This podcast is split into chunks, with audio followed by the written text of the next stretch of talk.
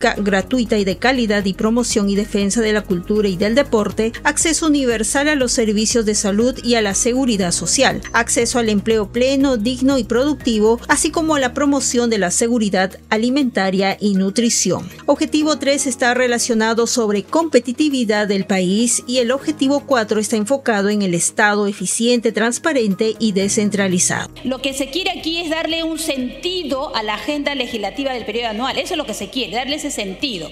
El sentido es qué va a debatir el, el Congreso de la República durante este periodo, qué va a debatir no solo en el Pleno, en las comisiones también. Así dice nuestro reglamento, señor presidente. Entonces yo no le encuentro ningún problema que podamos votar y luego podemos seguir incorporando otros temas. No está impedido, señor presidente. La agenda legislativa aprobada en la sesión del Consejo Directivo es un instrumento concertado de planificación del trabajo parlamentario en materia legislativa y que el debate de los proyectos de ley ahí contenidos tiene prioridad tanto en las comisiones como en el Pleno del Congreso. 7 de la noche con 6 minutos. Usted está escuchando al día con el Congreso y vamos con más información de lo que se ha visto hoy en el Pleno del Congreso. Hoy en, en, la sesión plenaria se dio cuenta del ingreso de la moción de orden del día 8433 que plantea la vacancia de Dina Boluarte Segarra en el cargo de presidenta de la República. Vamos a escuchar justamente parte de la sesión. Moción 8433 de los congresistas Flores Ramírez, Cutipacama, Pariona Sinche, Quito Sarmiento y Robles Araujo, no agrupados. Cruz Mamani, Gonza Castillo, Palacios Guamán y Quispe Mamani del Grupo Parlamentario Pelú Libre, Bazán Narro, siguen firmas mediante la cual proponen que el Congreso de la República declare la vacancia de la señora Ercilia Boluarte Segarra en el cargo de presidente de la República por haber incurrido en la causal de permanente incapacidad moral declarada por el Congreso prevista en el numeral 2 del artículo 113 de la Constitución Política del Perú, al haber dejado el territorio nacional inconstitucionalmente e infringiendo el segundo párrafo del artículo 115 de la Constitución Política del Perú que taxativamente señala que cuando el presidente de la República sale del territorio nacional, el primer vicepresidente se encarga del despacho.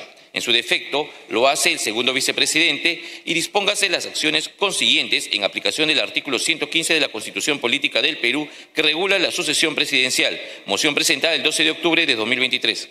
Señores congresistas, se va a dar lectura al inciso 2 del artículo 113 de la Constitución Política del Perú y a los incisos A y B del artículo 89A del reglamento del Congreso de la República. Señor relator de lectura.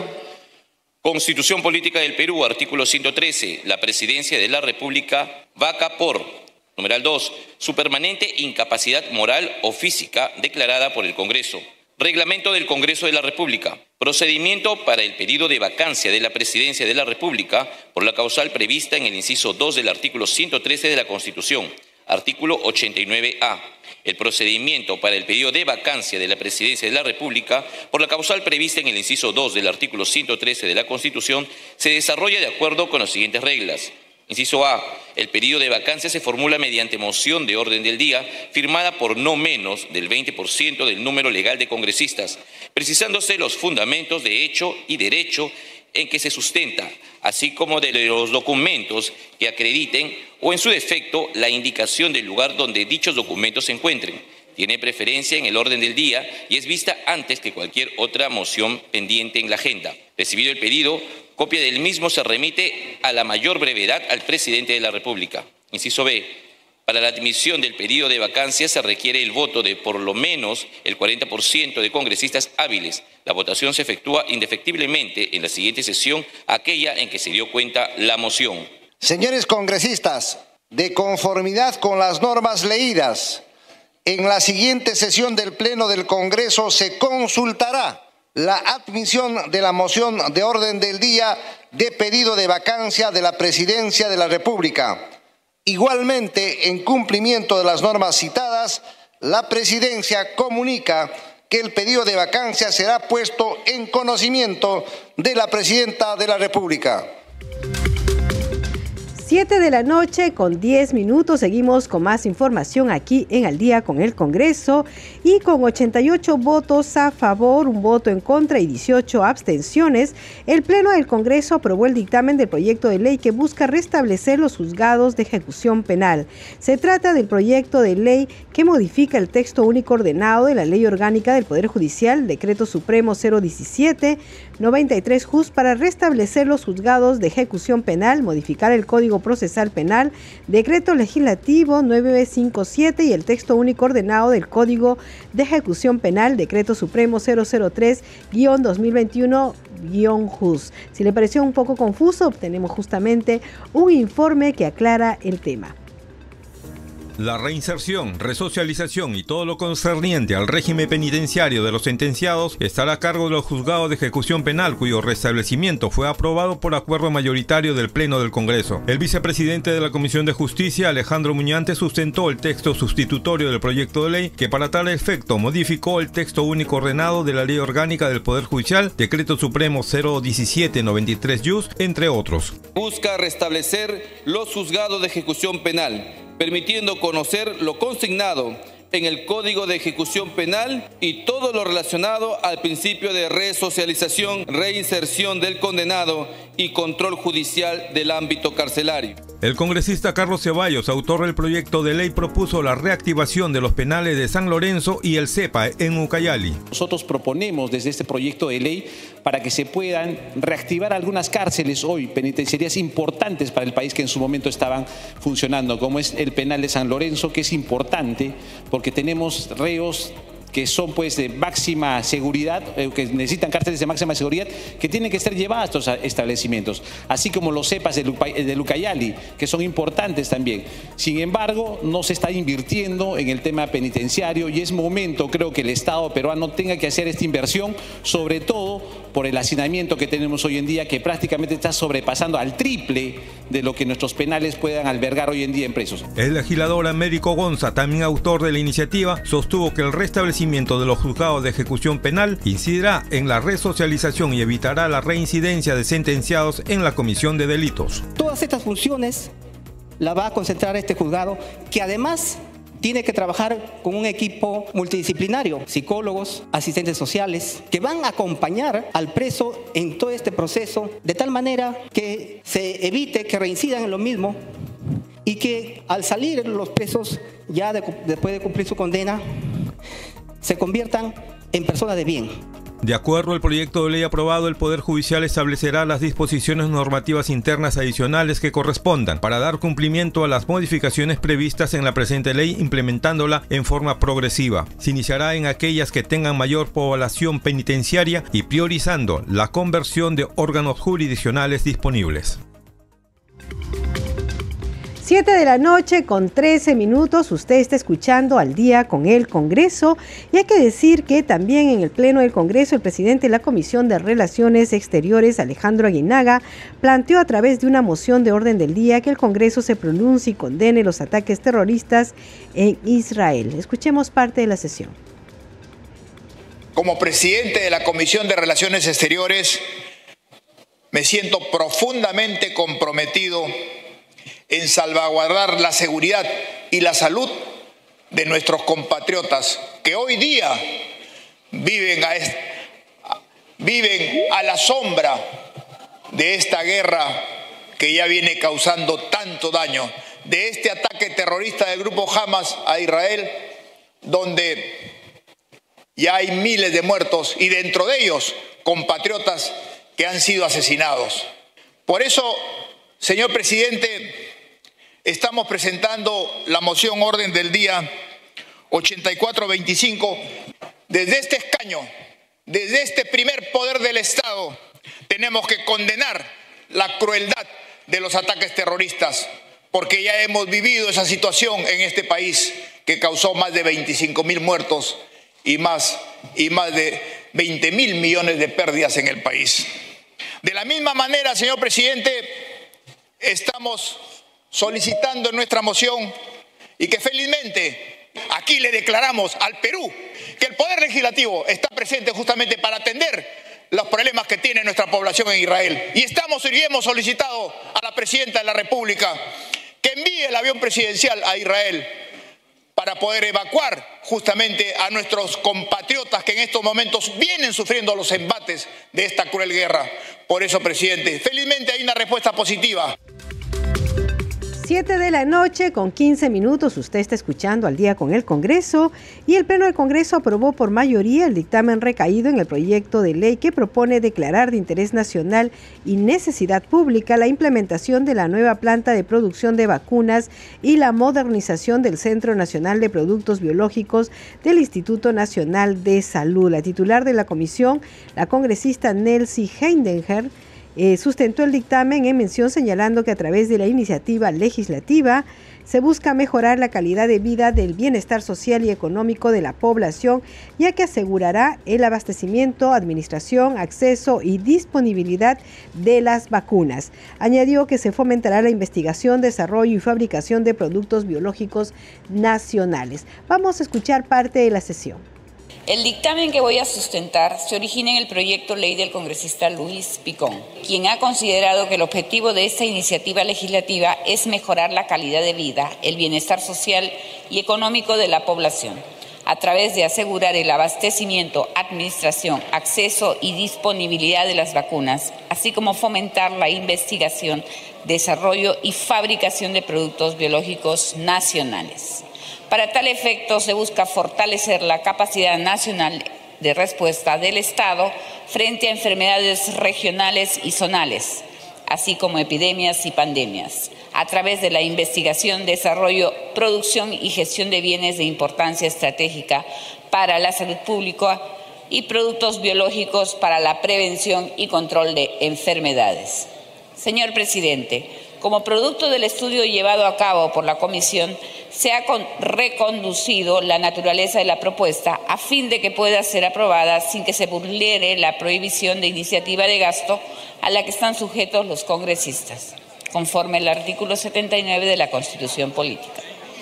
En razón de ello, se modifica la fórmula legal del proyecto de ley como texto de naturaleza declarativa que tenga por finalidad exhortar al sector y órganos competentes la urgente implementación de una planta de producción de vacunas garantizada por un fondo que brinde sostenibilidad, así como modernización del Centro Nacional de Productos Biológicos.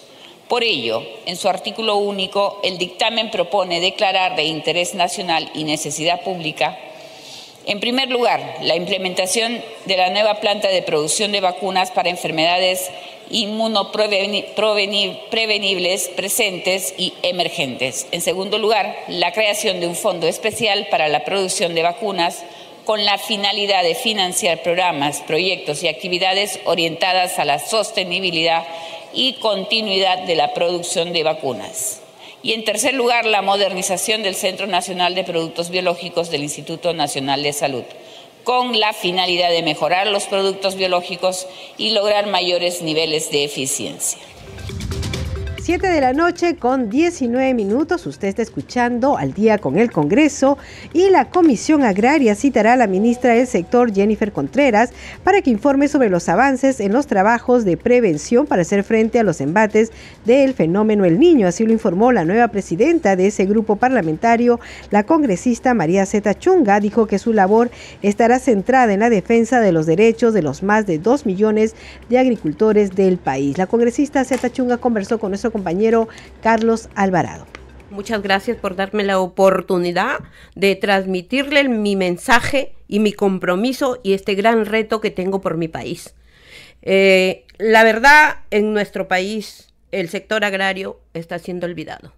Y eso es lo que me permite llegar a nivel nacional en todas las regiones para fiscalizar y buscar la solución de tantos agricultores que nos esperan en todas las regiones.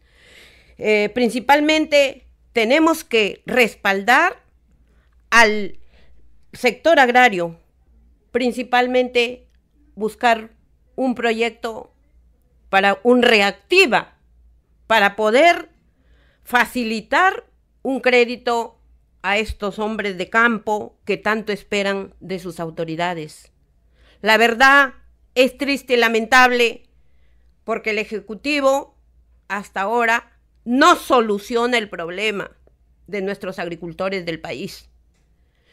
Por eso me he comprometido el día de hoy trabajar con resultados, no solamente ser escuchados, porque para escuchados ya los agricultores ya están cansados, están viajando de diferentes regiones, las autoridades, los agricultores, solamente quedan palabras, pero no hay solución.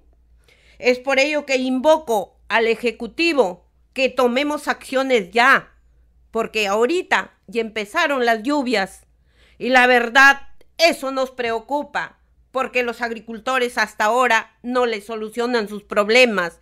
Los canales no han sido descolmatados, los reservorios. Se viene el niño global y es momento que tenemos que trabajar in situ en todas las regiones. Los agricultores, más de dos millones, en trabajar. Tengamos fe, yo creo que con bastante responsabilidad, en coordinación con mis colegas de la Comisión Agraria, nos hemos comprometido en trabajar para sacar adelante. Pero en sí, hoy día estoy muy preocupada porque nuestra ministra de Agricultura la verdad, hasta ahora vemos que no soluciona nada de los problemas de los agricultores. Es por ello que la vamos a invitar a la comisión para que nos explique. Y de acuerdo a eso nosotros vamos a empezar a trabajar a nivel nacional. 7 de la noche con 22 minutos y vamos, como ustedes saben, Congreso de la República está transmitiendo contenidos a nivel nacional en varias lenguas originarias. Esta vez vamos a hablar sobre la función de legislación del Congreso en Aguajón. En el Parlamento se debaten y aprueban leyes que benefician a la población para proteger sus derechos y garantizar una mejor calidad de vida para todos los ciudadanos. Traducción e interpretación en Aguajún. Congreso nom kwashat chichampukang nahane nawe le aidon ashi ais aido nyaingtinun. Nunyak chichamhawe ashi ais aido atsumgas tahimat batsamsat nomutusa.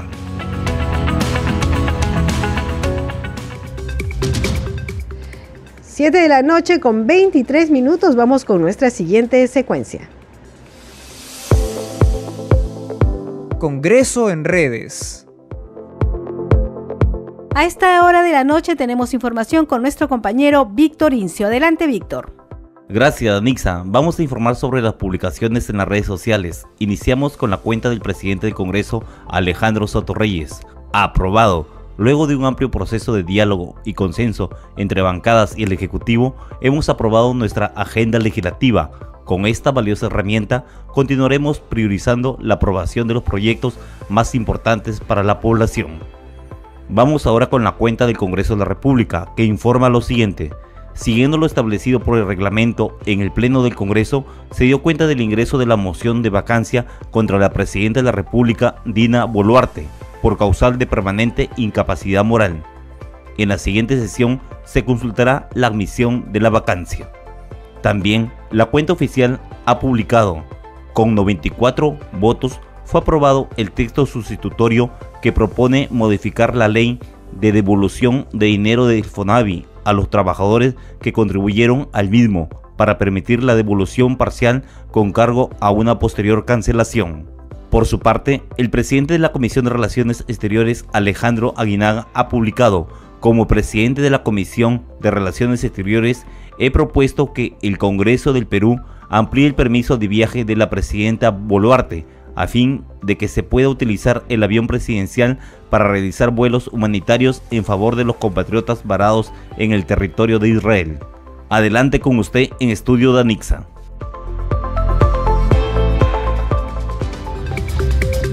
Muchas gracias, Víctor Incio. 7 de la noche con 25 minutos. Nosotros tenemos que hacer una pausa. Como les dijimos, estamos atentos al partido de Perú y Chile. Me dicen que todavía no hay goles, lo cual es una buena noticia. 7 de la noche con 25 minutos. Vamos a la pausa y regresamos.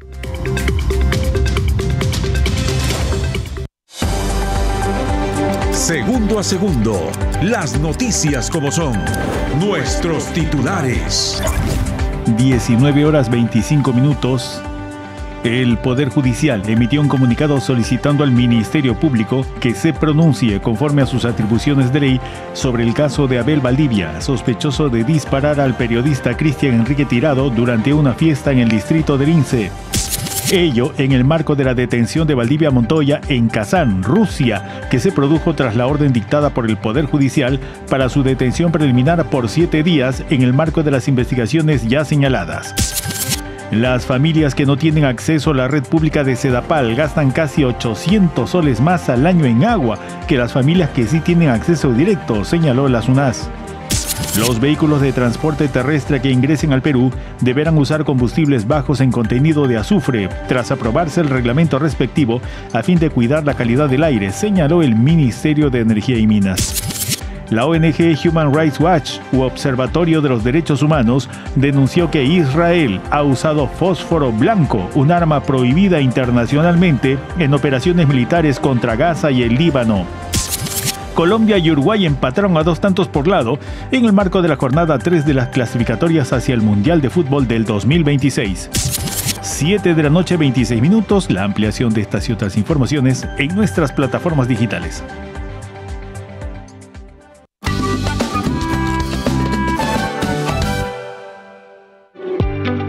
Radio Nacional te orienta. ¿Qué hacer durante un sismo? Si estás en la calle, ubícate lejos de los edificios, árboles, cables y autos en movimiento. Busca lugares como parques, patios, playas de estacionamiento y jardines. Para comunicarte con tu familia, no llames por teléfono. La línea estará saturada. Es mejor enviar mensajes de texto. Radio Nacional te orienta. Radio Nacional. Es momento de una dosis cultural de Encuentros en la Radio. El maestro de la guitarra peruana, Pepe Torres, nos habla sobre la marinera limeña. Como decía Nicolás Santa Cruz, guitarra llama cajón, cajón a la voz primera. Entonces,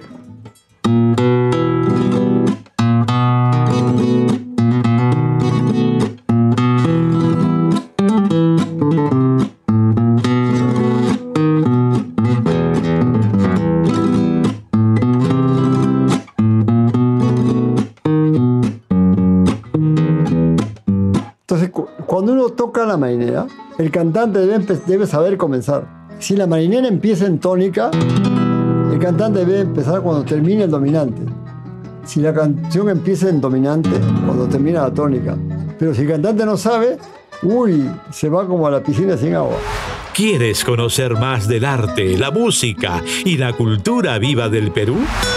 Entonces, únete a las veladas culturales de Encuentros en la Radio con Celeste Acosta. De lunes a viernes a las 8 de la noche por Radio Nacional.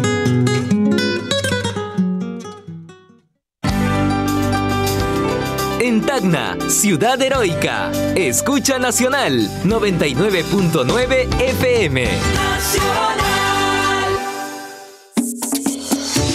Ahora, activa tus mañanas con nuestro programa. ¡Activados! Datos útiles y consejos de especialistas. Las noticias que no te puedes perder. Un espacio para escucharte. Y la mejor compañía. Confirmo. ¡Activados! Con Mirta Ibáñez.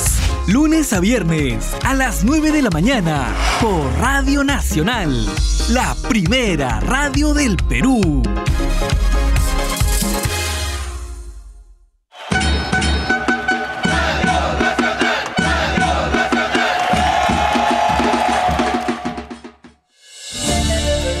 Cuatro suyos. La voz de las regiones se hace escuchar. Buenos días, pero escucha, no gana para campeones que pues Tamanta. Muy buenos días, Radio Nacional. Mi nombre nombre? es Gloria. de la región y provincia de Junín, Jorge, a orillas del legendario lago Chinchaycocha. Mi nombre es Wilson y estoy llamando desde Puno. Cuatro suyos. La integración de las regiones. Un puente de comunicación para estar más juntos. Lunes a viernes por la mañana, a las 11, por Radio Nacional.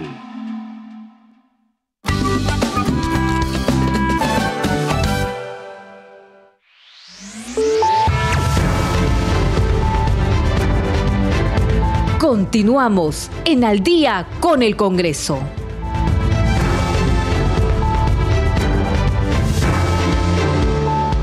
Siete de la noche con 30 minutos. ¿Cómo están? Bienvenidos al programa Al Día con el Congreso. Les saluda nuevamente Danitza Palomino. Ya sabe que lo estamos acompañando aquí en Radio Nacional. Rafael Cifuentes en los controles. Sara Ruitón en la transmisión streaming por YouTube. También es importante informarles que hasta al viernes hasta mañana usted no se encuentra en este horario a las 7 de la noche. A partir del lunes ya no se encuentra a las 10 de la noche. Así que los esperamos para brindarle como siempre la información del Parlamento Nacional. Ahora vamos con los titulares. El Pleno del Congreso aprobó la agenda legislativa para el periodo anual de sesiones 2023-2024, que fue elaborada con los grupos parlamentarios, las 24 comisiones ordinarias y la presidencia del Consejo de Ministros. Siguiendo la línea temática de lo impulsado en la actual gestión del Parlamento, se establecen como prioridades la democracia, equidad y justicia social, competitividad y Estado eficiente. El Pleno del Congreso dio cuenta del ingreso de la moción de orden del día 8433 que plantea la vacancia de Dina Boluarte Segarra en el cargo de presidenta de la República por supuestamente haber incurrido en la causal de permanente incapacidad moral al salir del territorio nacional inconstitucionalmente infringir el segundo párrafo del artículo 115 de la Constitución Política del Perú. Al respecto, el titular del Parlamento, Alejandro Soto, anunció que la votación de la admisión de la moción se verá en la próxima sesión del Pleno en cumplimiento con lo dispuesto por el reglamento del Congreso. El Pleno del Congreso aprobó el dictamen que propone fortalecer la prestación de los servicios de atención prehospitalaria. La representación nacional aprobó el dictamen del proyecto de ley que busca restablecer los juzgados de ejecución penal. Y en el Pleno del Congreso se aprobó el dictamen que propone declarar de interés nacional el fortalecimiento y la implementación de acciones desconcentradas en materia agraria y de riego en la región Cajamarca. Siete de la noche con 32 minutos, usted está escuchando al día con el Congreso. Bien, vamos con la información del Parlamento, pero para los que están interesados en el partido, en el encuentro entre Perú y Chile, me dicen que se eliminó un gol de Chile por posición adelantada. ¿Ves? Como se los prometimos, acá le vamos a mantener al tanto de lo que ocurre en este partido. Pero vamos ya con la información parlamentaria. El Pleno del Congreso eh, aprobó modificar diversos artículos de ley de organización y funciones del Fuero Militar Policial. Con ello se busca impulsar la meritocracia y la transparencia en el desempeño de la función jurisdiccional. Tenemos el informe. Con la finalidad de modificar artículos de la ley número 29182, Ley de Organización y Funciones del Fuero Militar Policial, el congresista Jorge Montoya indicó durante la sesión del Pleno la importancia y los artículos que se modificarán tras la aprobación de esta ley. La fórmula legal propone en el artículo 5 incluye como requisito para ser vocal fiscal supremo contar con mínimo 25 años como abogado. Además considera como competencia del Consejo Ejecutivo proponer anualmente al presidente de la República a los magistrados y fiscales supremos para completar este Consejo. Esta propuesta es a través del presidente del fuero. El presente proyecto fue aprobado considerando que la justicia penal militar es altamente especializada y requiere para su eficaz cumplimiento que sus magistrados sean especialistas en la materia. El Fuero Militar Policial es un órgano jurisdiccional autónomo, independiente e imparcial, competente únicamente para delitos de función. Constituye una jurisdicción excepcional e independiente del Poder Judicial, siendo exclusiva en el ámbito penal, militar y policial. Cabe destacar que la modificación de esta ley tiene como objetivo garantizar una correcta administración de justicia penal militar policial de forma efectiva para el cumplimiento de las normas que rigen la conducta profesional de los miembros de las Fuerzas Armadas y la Policía Nacional del Perú. 7 de la noche con 35 minutos y el Pleno del Congreso aprobó el dictamen del proyecto de ley 1734 que plantea fortalecer progresivamente la prestación de los servicios de atención prehospitalaria a fin de que toda persona en el territorio nacional tenga acceso rápido, seguro y efectivo a dichos servicios frente a la ocurrencia de una emergencia u urgencia. Para el efecto se establecen disposiciones para el fortalecimiento del servicio de atención móvil de urgencia SAMU a cargo del Ministerio de Salud en su calidad de Autoridad Nacional de Salud. La congresista Nelsie Heidenger, presidenta de la Comisión de Salud, explicó que la atención prehospitalaria es servicio médico operativo para la atención de emergencias o urgencias. La congresista Ruth Luque, autora de la propuesta, indicó que para la atención prehospitalaria se constituirá en un sistema integrado de servicios médicos de emergencia.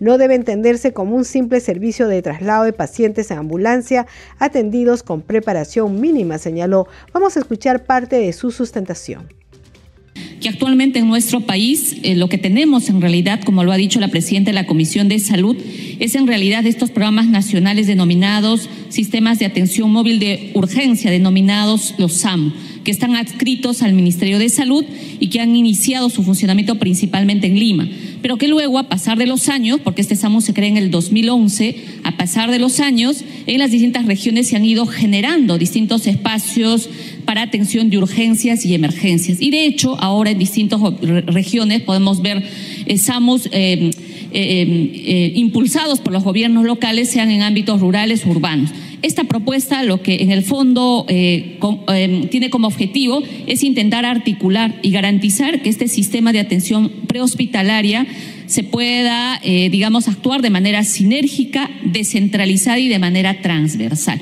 Ese es, digamos, el objetivo que busca el texto sustitutorio que con las opiniones del Ministerio de Salud y otros actores se ha enriquecido y permite, digamos, proponer una discusión aquí al Pleno del Congreso.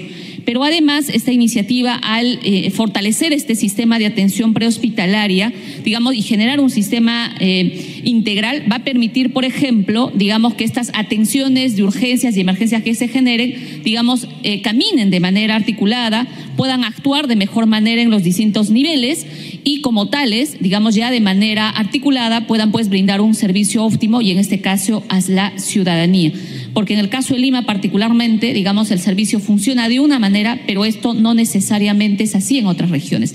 Entonces, este es un poco el objetivo de esta iniciativa y va a permitir además que eh, MINSA, que a través, digamos, tiene además una dirección que ve este tema, pueda generar una articulación nacional, evidentemente en coordinación con los gobiernos regionales y también articulando estos espacios de atención prehospitalaria en el ámbito urbano y rural que es en realidad lo que eh, se busca. Entonces quiero además señalar que esta iniciativa, al colocar, digamos, en debate un tema muy importante que es la atención prehospitalaria, es, digamos, es fundamental porque es un servicio de salud además esencial y en el cual además para muchos peruanos a veces termina siendo el espacio en el que termina atendiendo casi todas las enfermedades que tiene, porque no necesariamente se llega a veces al nivel hospitalario y el prehospitalario termina siendo fundamental para salvar una vida. Y en esa medida, digamos, al contar en este momento personal que ha ido siendo capacitado además en este servicio, la propuesta va a permitir además generar que estas múltiples capacidades que se han generado puedan brindar un mejor servicio. Ese es un poco eh, algunas cosas que yo quería destacar, digamos, de las bondades que tiene una iniciativa de esta naturaleza y que se ha aprobado por unanimidad en la Comisión de Salud. Gracias, presidente. 7 de la noche con 39 minutos y la propuesta que modifica la Ley de Seguridad y Salud en el Trabajo fue derivada a la Comisión de Salud para un mayor análisis, así lo decidió la representación nacional en su sesión matutina. Vamos a escucharlo.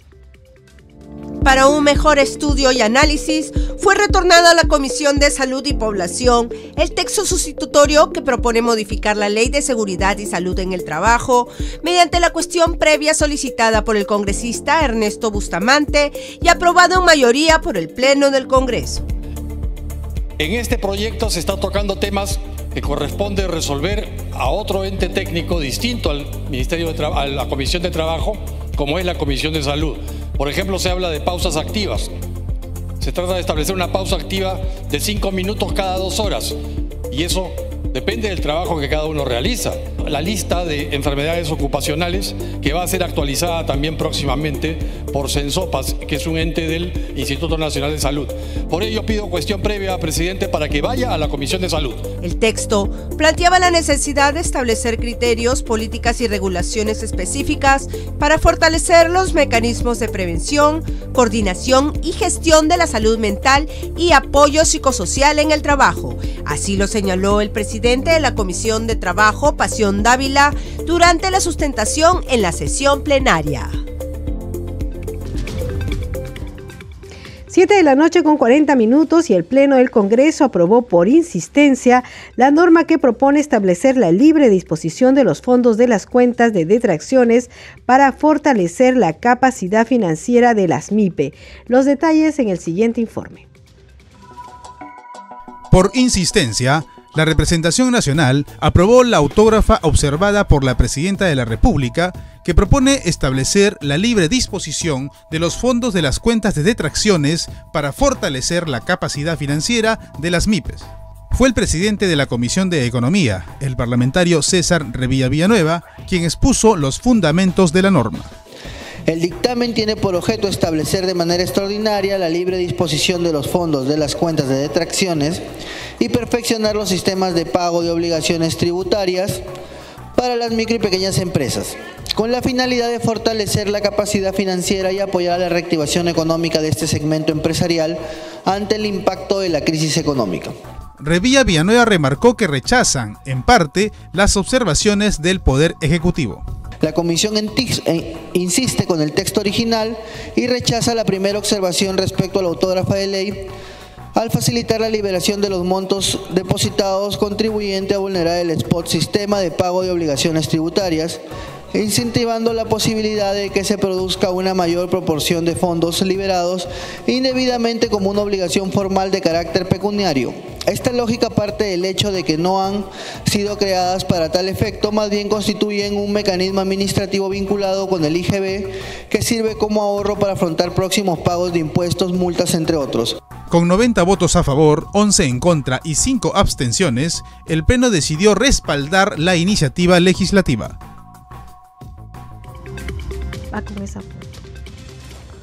7 de la noche con 42 minutos. Usted está escuchando al día con el Congreso y nosotros seguimos informándole sobre lo que se ha aprobado en el Pleno del Congreso de la República. Recuerde que ha estado sesionando hasta tan solo unos minutos, bueno, antes del partido, porque todos están interesados en ver qué pasa en este encuentro con Perú-Chile. No hay ninguna novedad, nosotros ya le dijimos que le vamos a informar en cuanto sepamos algo. Bien, vamos con lo que se ha visto en el Pleno del Congreso. El Pleno del Congreso y con la finalidad de atender a los sectores más vulnerables y principalmente a las personas con discapacidad del país, el Congreso aprobó por mayoría una iniciativa de ley que garantiza un porcentaje del presupuesto institucional de los gobiernos regionales y de los gobiernos locales para actividades y proyectos orientados a la atención de personas con discapacidad.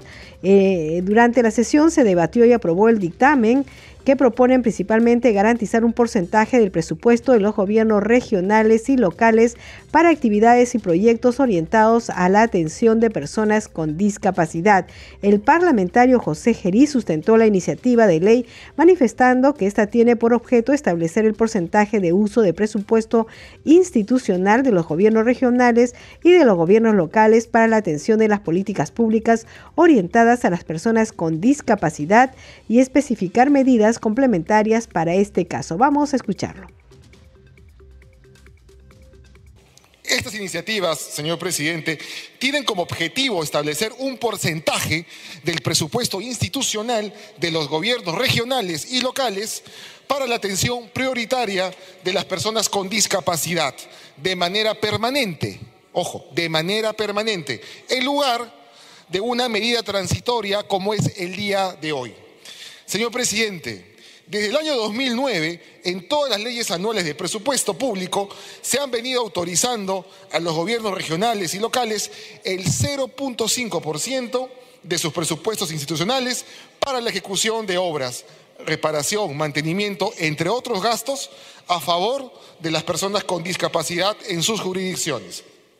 Consideramos, señor presidente, que las autorizaciones incluidas en las leyes anuales de presupuesto resultaron un avance importante, pero estas no permitieron que los gobiernos regionales y locales ejecuten actividades y proyectos de mediano y largo. Y largo plazo el problema. Por consiguiente, señor presidente, la aprobación de una disposición con carácter permanente mejoraría la predictibilidad y el planeamiento de actividades y proyectos a favor de las personas con discapacidad de todo el país. En ese sentido, señor presidente, el texto sustitutorio de fórmula legal no solo precisa el porcentaje, sino también medidas complementarias que paso a resumir muy brevemente.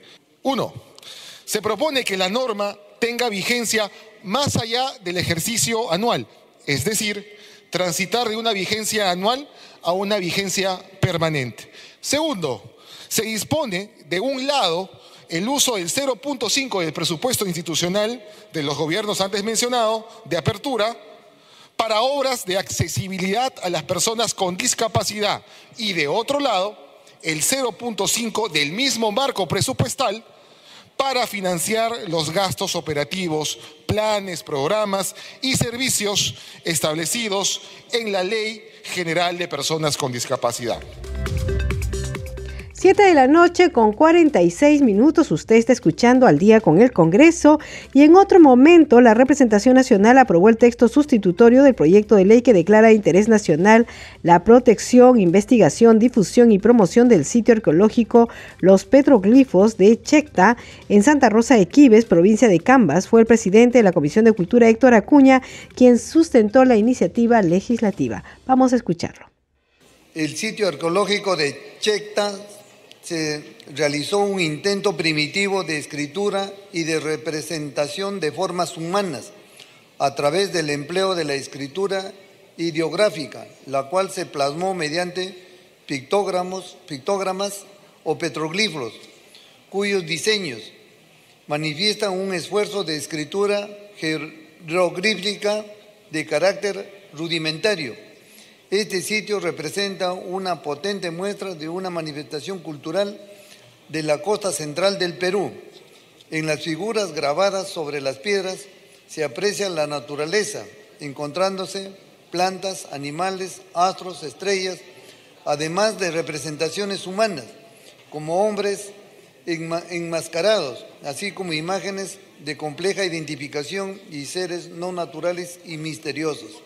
En este contexto es importante destacar los peligros potenciales a los que se encuentra expuesto este sitio arqueológico, como la falta de seguridad de, sus evidencias arqueológicas, exponiéndolas de manera permanente a las acciones del huaqueo, invasiones y acción delictivas diversas, por lo que esta iniciativa legislativa busca que se priorice su conservación, preservación y gestión como parte del fortalecimiento de nuestra identidad cultural como país y en especial de la región Lima provincia. Asimismo, debe tomarse en cuenta que la presente iniciativa legislativa guarda estrecha conexión con la declaración emitida en el Mundi Acul 2022, Conferencia Mundial de la UNESCO del 2022 sobre las políticas culturales y el desarrollo sostenible, así como el diagnóstico de brechas de infraestructura y de acceso de servicios del sector cultura, elaborado por el Ministerio de Cultura en lo, en lo concerniente a fortalecer la apropiación social y salvaguarda del patrimonio como parte de la entidad cultural de la población y de su territorio 7 de la noche con 49 minutos. Usted está escuchando al día con el Congreso y buscando impulsar la investigación en el sector agrario. El Pleno del Congreso aprobó con 107 votos a favor el fortalecimiento del ganado, semillas y suelo. Esto buscando resaltar la importancia de la agricultura como fuente de alimentación. Vamos con el informe. Durante la sustentación ante el Pleno del Congreso, la congresista María Cruz Zetachunga, flamante presidenta de la Comisión Agraria, buscó resaltar la importancia de la agricultura para contribuir a la seguridad alimentaria. la iniciativa es relevante toda vez que permite el fortalecimiento e implementación de acciones desconcentradas a través de los distintos organismos públicos adscritos al Ministerio de Desarrollo Agrario y Riego en los temas de mejoramiento genético del ganado, actividades de investigación y aplicación en semillas mejoradas y asistencia técnica para la realización de estudios de suelos, hay que mencionar que el Pleno del Congreso aprobó en segunda votación esta iniciativa, pues en un primer momento fue aprobado en la Comisión Permanente en primera votación. Asimismo, en el texto aprobado se recomienda la viabilidad de crear un Banco Nacional de Semillas, con sede en la región Cajamarca, garantizando conocimientos científicos y tecnologías a favor de la conservación y almacenamiento de semillas mejoradas buscando potenciar la actividad agraria nacional. La agricultura que como bien es conocido, sabido, es aquella que nos da el sustento diario. Él es aquella que nos da el alimento diario para poder subsistir. Cajamarca es una región agrícola ganadera por naturaleza. Así también hablamos de la parte específicamente de lo que respecta a la papa, frijol, el maíz, etc. Que no poco poco, casi nada se le da la importancia correspondiente. Otros países que han desarrollado realmente el agro, digo Estados Unidos, fíjense, donde el sector agrícola significa el 10% del Producto Bruto Interno, solamente emplea al 1,5% de su PEA para el sector agrícola. La diferencia está dada por la sofisticación tecnológica. Nosotros necesitamos realmente prestarle atención al agro utilizando más y más tecnología. Con la aprobación del texto sustitutorio que propone la ley que declara de interés nacional el fortalecimiento y la implementación de acciones desconcentradas en materia agraria y de riego en la región Cajamarca, se busca por parte del Parlamento Nacional contribuir a la seguridad alimentaria para las próximas generaciones. La iniciativa de esta manera queda lista para la firma de autógrafa y se derive al Poder Ejecutivo. 7 de la noche con 52 minutos y vamos con otra información.